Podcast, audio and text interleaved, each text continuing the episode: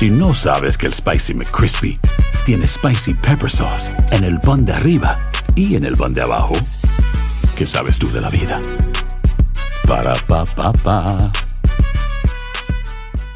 Boost Mobile tiene una gran oferta para que aproveches tu reembolso de impuestos al máximo y te mantengas conectado. Al cambiarte a Boost, recibe un 50% de descuento en tu primer mes de datos ilimitados. O, con un plan ilimitado de 40 dólares, llévate un Samsung Galaxy A15 5G por $39.99. Obtén los mejores teléfonos en las redes 5G más grandes del país. Con Boost Mobile, cambiarse es fácil. Solo visita boostmobile.com. Boost Mobile, sin miedo al éxito. Para clientes nuevos y solamente en línea, requiere AroPay. 50% de descuento en el primer mes requiere un plan de 25 dólares al mes. Aplican otras restricciones. Visita boostmobile.com para detalles.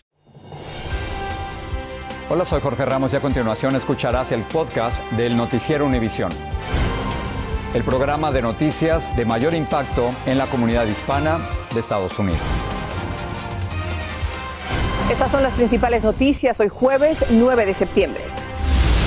This is a pandemic of the unvaccinated. El presidente Biden ordena a los empleadores con más de 100 trabajadores exigirles que se vacunen contra el coronavirus o que se hagan sus análisis semanales. Todo esto para frenar el acelerado repunte de la pandemia que amenaza la recuperación económica del país. El Distrito Escolar de Los Ángeles está considerando imponer vacunación obligatoria contra el coronavirus a todos los estudiantes mayores de 12 años que vayan a la escuela presencial. Invertir en Centroamérica y modernizar la frontera para combatir la inmigración irregular dominaron la agenda al reanudarse el diálogo económico entre Estados Unidos y México. Amplían por 15 meses más el estatus de protección temporal TPS a beneficiarios de seis países, incluyendo a miles de centroamericanos que gozan de ese amparo migratorio. Este es Noticiero Univisión con Jorge Ramos e Ilia Calderón. Buenas noches. Comenzamos con la agresiva estrategia del presidente Biden para frenar el repunte de la pandemia causada por la variante Delta del coronavirus. Biden les ordenó a la mayoría de los empleados federales que se vacunen e instó a negocios privados con más de 100 empleados para que exijan la vacuna o la prueba semanal de COVID-19. El enfoque del plan de Biden es reactivar la estancada vacunación y que impide controlar la pandemia y que amenaza también la economía. Lourdes del Río nos amplía. La variante Delta sigue teniendo a Estados Unidos contra las cuerdas, hospitales repletos y cada vez más niños hospitalizados. Esta tarde el presidente Biden dio a conocer su plan de ataque contra la pandemia.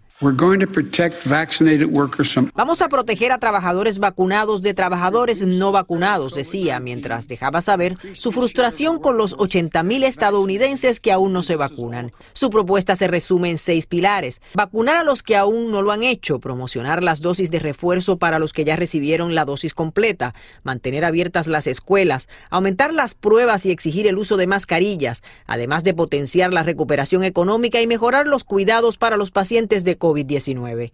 Parte del plan es exigir la vacunación de todos los trabajadores federales y de los millones de contratistas que hacen negocios con el gobierno federal, al igual que requerir a todos los empleadores con más de 100 empleados que se aseguren de que sus trabajadores se vacunen o se sometan a pruebas semanales. El deseo de nosotros de la Casa Blanca es de que um, más y más um, negocios también hagan lo mismo. Um, sabemos que ahorita la mejor defensa para contra este con nuestra virus uh, es de vacunar a más gente. Sobre ese tema las opiniones están divididas. Yo para mí que debería ser algo personal de cada quien. Una propuesta conflictiva pero que debe ser ejecutada. Aumentar los esfuerzos para que la población se haga pruebas es algo que muchos expertos ven como un paso fundamental en la lucha contra la pandemia. Porque no podemos andar ciego de dónde está la infección. Uno necesita saber exactamente dónde está el problema para confrontarlo lo más pronto posible. En cuanto a la economía, el presidente aseguró que su plan garantizará que no volvamos a los cierres y clausuras, destacando que el apoyo a las pequeñas empresas será vital para lograr ese objetivo. Biden propone además vacunar a más de 17 millones de trabajadores de la salud en los hospitales participantes en Medicare y Medicaid, al igual que en otros centros de atención sanitaria. Lourdes, otra cara de este problema es que los hospitales siguen enfrentando una situación complicada, no solamente por la falta de espacio, sino también por la falta de personal. ¿Qué dijo el presidente al respecto? Y a Biden se comprometió a proporcionar apoyo adicional a los centros hospitalarios que enfrentan problemas de capacidad. Además, de llevar el tratamiento con anticuerpos monoclonales a quienes lo necesiten. Regreso contigo. Gracias, Lourdes. Otra orden de vacunación similar está considerando el Distrito Escolar de Los Ángeles para los estudiantes a partir de los 12 años que asisten a clases presenciales. Se espera que la Junta Escolar apruebe esta propuesta porque la mayoría de sus integrantes está a favor de ella. Dulce Castellanos tiene lo último sobre esta iniciativa. Adelante, Dulce, cuéntanos. Y en este momento la Junta Directiva del Distrito Escolar continúa discutiendo la resolución que haría obligatoria la vacunación de todos los estudiantes elegibles. Como podemos ver, es una eh, resolución muy polémica. Aquí han llegado decenas de personas para levantar su voz en contra de esta medida y es que a partir de los 12 años todos los estudiantes tendrán que obtener la segunda dosis para el 19 de diciembre del 2021. Los demás tendrán 30 días después de haber cumplido los 12 años para obtener esta vacuna. Hablamos con algunos padres que también expresaron sus preocupaciones. Escuchemos. No, no, no estoy de acuerdo con eso. No, no estoy de acuerdo porque son niños pequeños. El efecto que les hace, el efecto de la vacuna, no sabemos si los niños a veces tienen defensa bien baja y hay niños que sí tienen buena defensa también. Sin embargo, hay otros padres que dicen, este es el momento para vacunar a los menores. Escuchemos. Que los vacunen, porque este, nosotros todos estamos vacunados y se me hace más este, responsable que los vacunen, es mejor que los vacunen. Los estudiantes que participan en actividades extracurriculares como los deportes o bandas musicales tendrán hasta el 31 de octubre para estar vacunados. Esto es lo último que tenemos en vivo desde Los Ángeles. Dulce Castellanos, regreso con ustedes. Dulce, gracias por tu información y vamos a cambiar de tema. Delegaciones de alto nivel de Estados Unidos y México se reunieron en Washington para discutir temas de interés económico para los dos países. Una de las prioridades en este diálogo es la reapertura de la frontera común que por la pandemia fue cerrada a los viajes no esenciales. Desde la capital, Claudia Uceda nos tiene los detalles de este encuentro. La vicepresidenta Kamala Harris reanudó el diálogo económico de alto nivel entre Estados Unidos y México en Washington. La reunión con ministros y cancilleres de ambos países no ocurría desde 2016, antes de la llegada de Donald Trump a la Casa Blanca. We are very, um, Estamos muy emocionados de esta nueva etapa en nuestra relación, afirmó. Modernizar la frontera e invertir en Centroamérica para afrontar la crisis migratoria fueron los temas prioritarios. México busca acelerar las inversiones. La delegación le pidió a Estados Unidos que se reabra la frontera lo más antes posible, pero aún no se determinó una fecha. La frontera está cerrada parcialmente tras más de un año por la pandemia. Fue un diálogo de muy buen nivel, con muy buen ánimo. Hace mucho tiempo que no estábamos en una reunión así.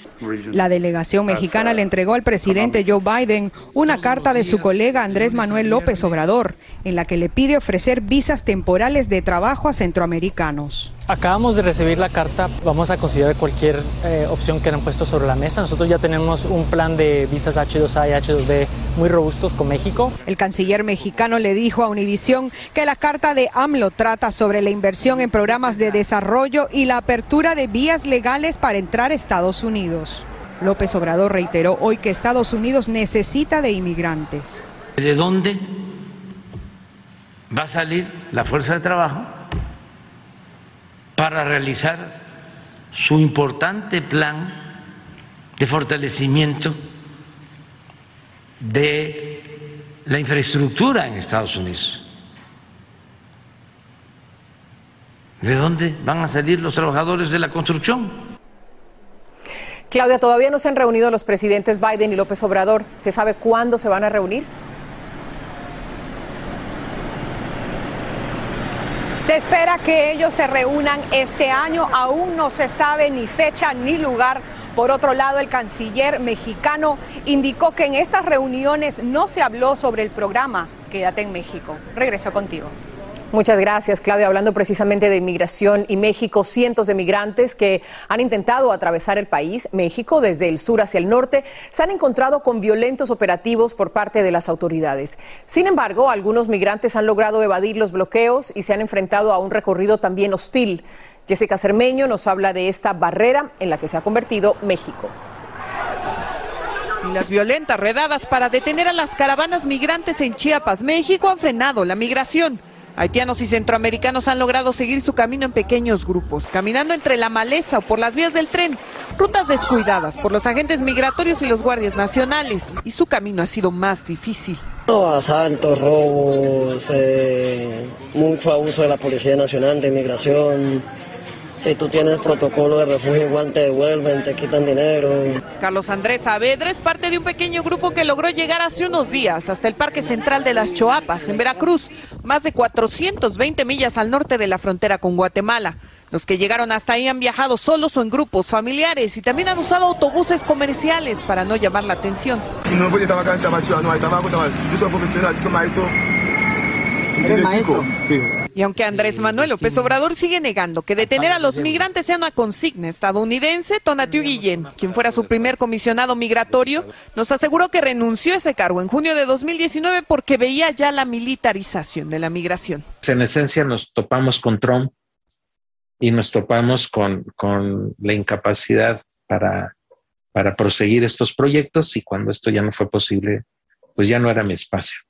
Mientras la Comisión Mexicana de Ayuda a Refugiados no se da abasto con las solicitudes de asilo, este año suman ya más de 77 mil, un récord. Pero ahora ni esos permisos son garantía de libre tránsito. Inmigración me devuelve para atrás con el carnet humanitaria. A ver, ¿puedes mostrar? Tiene carnet humanitaria. En la Ciudad de México, Jessica Cermeño, Univisión. Corea del Norte celebró con un desfile militar a la medianoche el aniversario número 73 de su fundación. Ha llamado la atención en el mundo entero el hecho de que la ceremonia incluyó a cientos de soldados con trajes protectores y máscaras antigas. El evento estuvo encabezado por Kim Jong-un y otros funcionarios de ese país. El expresidente de Afganistán, Hamid Karzai, le pidió al talibán que conforme un gobierno más inclusivo, que tenga en cuenta a las mujeres y que aborde las deficiencias del país. En un comunicado en Twitter, Karzai reconoció que la formación de un gobierno provisional era necesaria para la prestación de servicios, pero que hay que alcanzar la unidad nacional. El gobierno federal entabla una demanda civil para tratar de revertir la ley que prohíbe el aborto en Texas. Llega un alivio para miles de beneficiarios del estatus de protección temporal TPS. Y fue detenido en España quien fuera el hombre fuerte de la inteligencia de Hugo Chávez. Si no sabes que el Spicy McCrispy tiene Spicy Pepper Sauce en el pan de arriba y en el pan de abajo, ¿qué sabes tú de la vida? Para, pa, pa, pa. Dicen que traigo la suerte a todo el que está a mi lado. Y esa es mi mala fortuna. Basada en el clásico de Juan Rulfo, llega Univisión, El Gallo de Oro. Supongamos que la caponera puede inclinar la suerte a quien ella quiera. ¿Estás tardando en conquistarla? Con Lucero, José Ron y Plutarco Asa. Este gallo está cambiando la vida. En una historia legendaria de amor y azar. No trates de cambiarme, no lo vas a lograr. El Gallo de Oro, lunes a viernes a las 9 por Univisión. Estás escuchando el podcast del noticiero Univisión. La Fiscalía interpuso una demanda civil contra la recién aprobada ley del aborto en Texas que la Corte Suprema se negó a bloquear. El gobierno federal considera que esta legislación que prohíbe los abortos después de las seis semanas de embarazo es restrictiva claramente inconstitucional y viola los derechos de la mujer que la mujer tiene sobre su propio cuerpo. Pablo Gato nos amplía desde Washington. El Departamento de Justicia demandó al Estado de Texas por la recientemente aprobada ley del aborto. La ley es claramente inconstitucional bajo los precedentes establecidos de la Corte Suprema, dijo el fiscal general. La Corte Suprema se negó a intervenir respecto a la ley de Texas y esta pasó a tomar efecto. La ley provee seis semanas para poder abortar, declaró tras la firma el gobernador republicano de Texas. Muchas mujeres ni saben que están embarazadas a las seis semanas, replicó el fiscal general. La ley de Texas prohíbe abortar tras las seis semanas, incluso en casos de violación e incesto. El gobernador de Texas argumentó motivos religiosos cuando firmó esa ley. Our Creator endowed us with the right to life. Nuestro creador nos dotó con el derecho a la vida, dijo.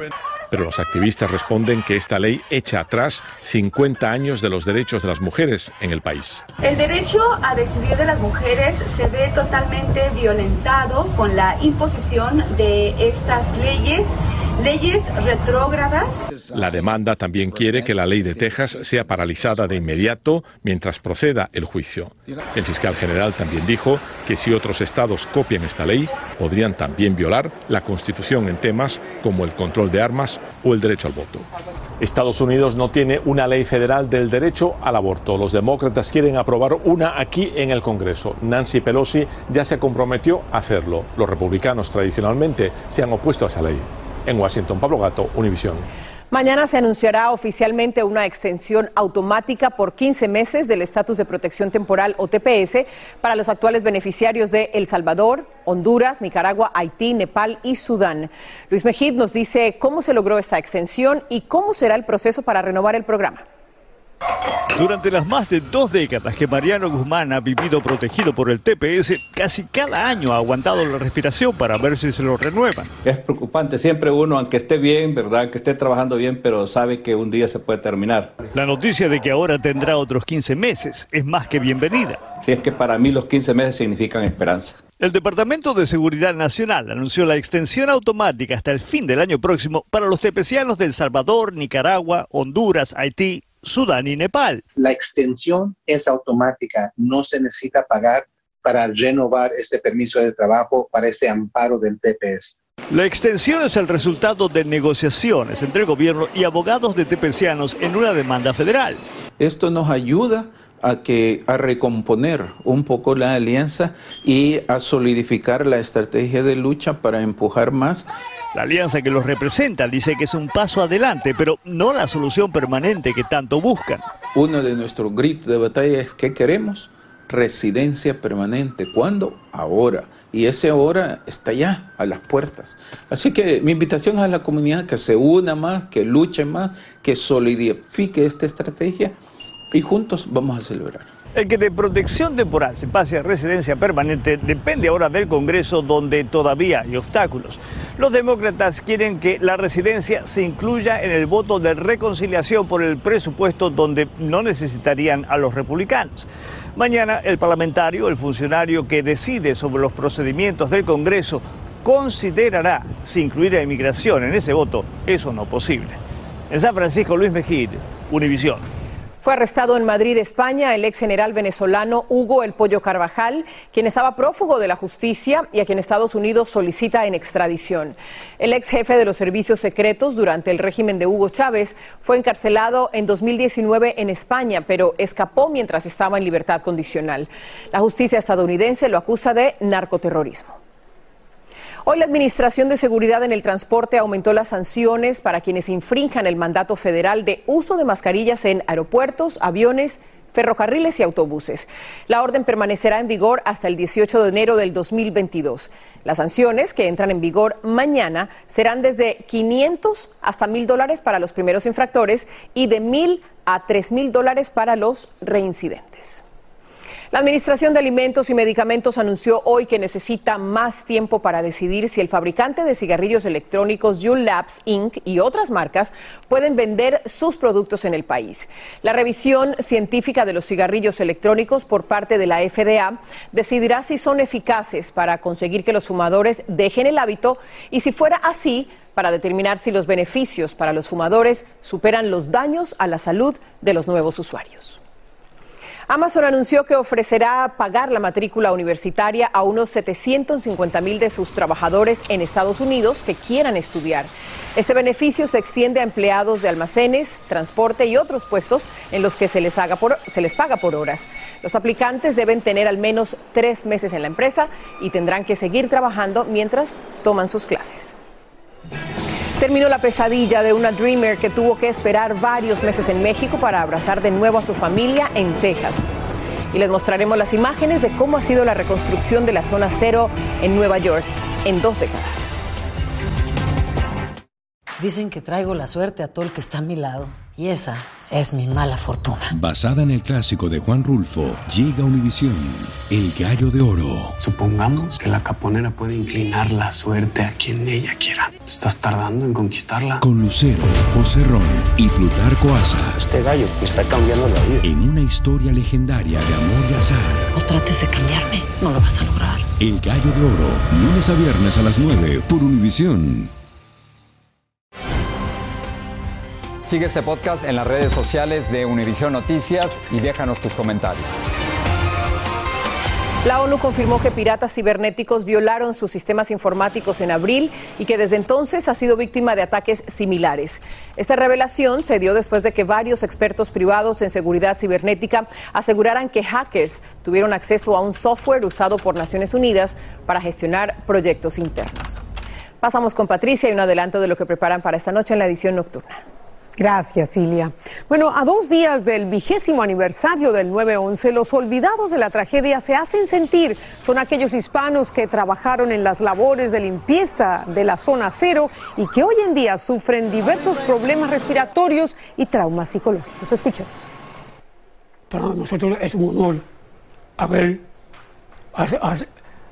haber sido sobreviviente de esa gran tragedia. Incluso muchos de ellos aún esperan una indemnización. Y un emotivo encuentro en México, los familiares del bebé que fue rescatado esta semana durante las graves inundaciones en el municipio Ecatepec, se reunieron con el hombre que le salvó la vida. Esta y otras historias esta noche en la edición nocturna. Espero me acompañen. Ahí estaremos, Patricia. Gracias. Hablando de reencuentros, seis meses tuvo que esperar una joven madre hispana para abrazar de nuevo a su bebita y a su esposo. Karumi Reyes es beneficiaria del programa DACA y durante un viaje a México para una cita migratoria quedó varada por culpa de un tecnicismo migratorio. Su pesadilla quedó atrás y ahora está de nuevo junto a su familia. Genaro Tijerina tiene el feliz reencuentro en Houston, Texas. Tras varios meses de incertidumbre en México, esta joven soñadora y madre de familia hoy finalmente regresó a la ciudad de Houston, Texas, donde vivía. A su llegada se dijo feliz estar de regreso en el país que siente de ella y cerca de sus seres más queridos. Pensaba cuando iba a regresar pensando en mi hija, pero siempre tuve la esperanza y siempre le rezaba a Diosito para que me dieron una respuesta de todo esto. Karume viajó a México a regular su estatus migratorio, pero terminó separada de su familia pese a ser recipiente de DACA. Ella vino a los Estados Unidos cuando apenas era una niña, pero quería legalizar su situación migratoria y por eso dice viajó a su país natal. Sin embargo, cuando intentó regresar, no le permitieron la entrada.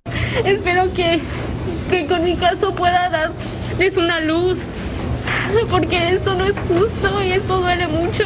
Ahora pudo regresar porque el gobierno le concedió una libertad condicional humanitaria.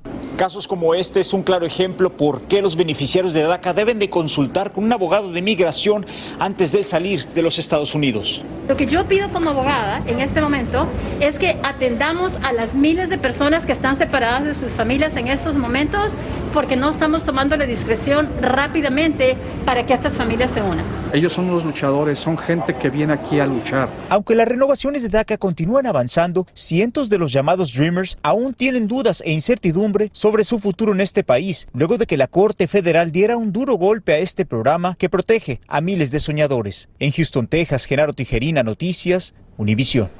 Familias unidas, historias que nos encanta contar. La tormenta tropical Mindy tocó tierra este miércoles en la noche en la isla St. Vincent, al norte de la Florida. Este fenómeno continuará afectando el norte del estado y también va a afectar el sur de Georgia mientras pierde energía sobre tierra. Todavía hay alerta porque se esperan inundaciones repentinas y también porque existe la posibilidad de algunos tornados.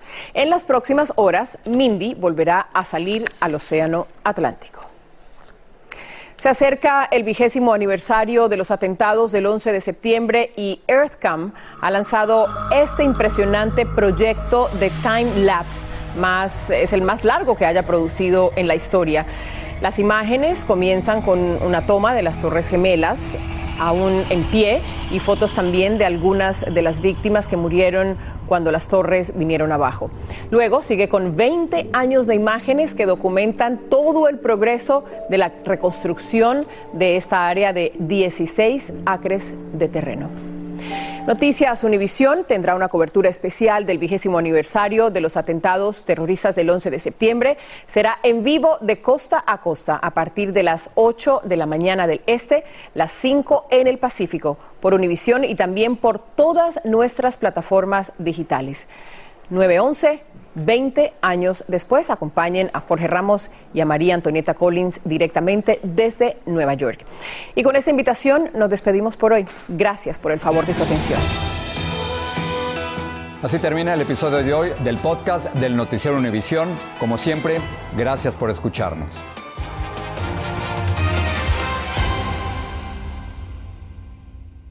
Esto solo es el principio. Porque lo mejor esto no se va a quedar así. Lo más impactante. ¿Por qué? Soy tu padre. Esta mujer me robó. Por favor, abre tus ojos. Está por venir en. ¡Pablo! ¿Entendiste? Tu vida es mi vida. De lunes a viernes a las 8 por Univisión. Y eso sí que amerita un brindis, ¿no crees?